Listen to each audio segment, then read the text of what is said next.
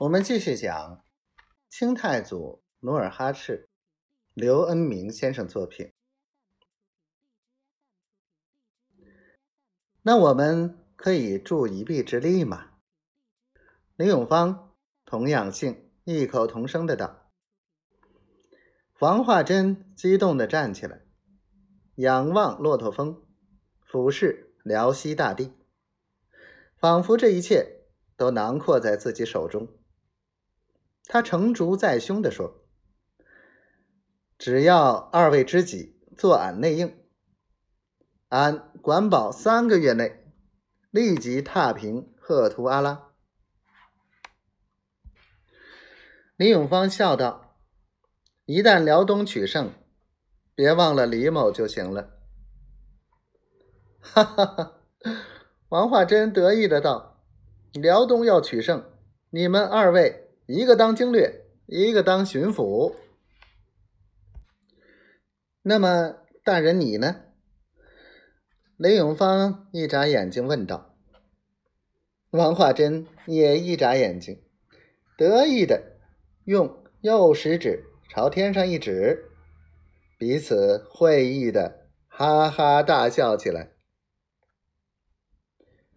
明月出山，三人。又谈唠了一阵子，就下山回城。过了数日，一天，王化贞正忙着为李永芳找个漂亮儿媳妇，在广宁城几家富户来往奔走。突然，坐镇山海关的兵部尚书兼右副都御史熊廷弼。专程来广宁。熊廷弼六十多岁，身高七尺，膀阔腰圆，方面大耳，卧蚕眉，豹子眼，气度不凡。他骑马走在广宁的大街上，看到他，会令人立刻想起当年不可一世的辽东总兵李成梁。王化贞向来不服人，他远远的看见熊廷弼的高大身影，与自己矮小身材相比，顿觉矮了半截，心情十分不快。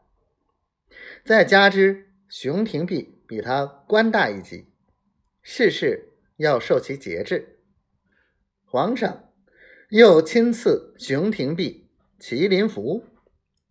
娇艳渐行，妒意自然加重。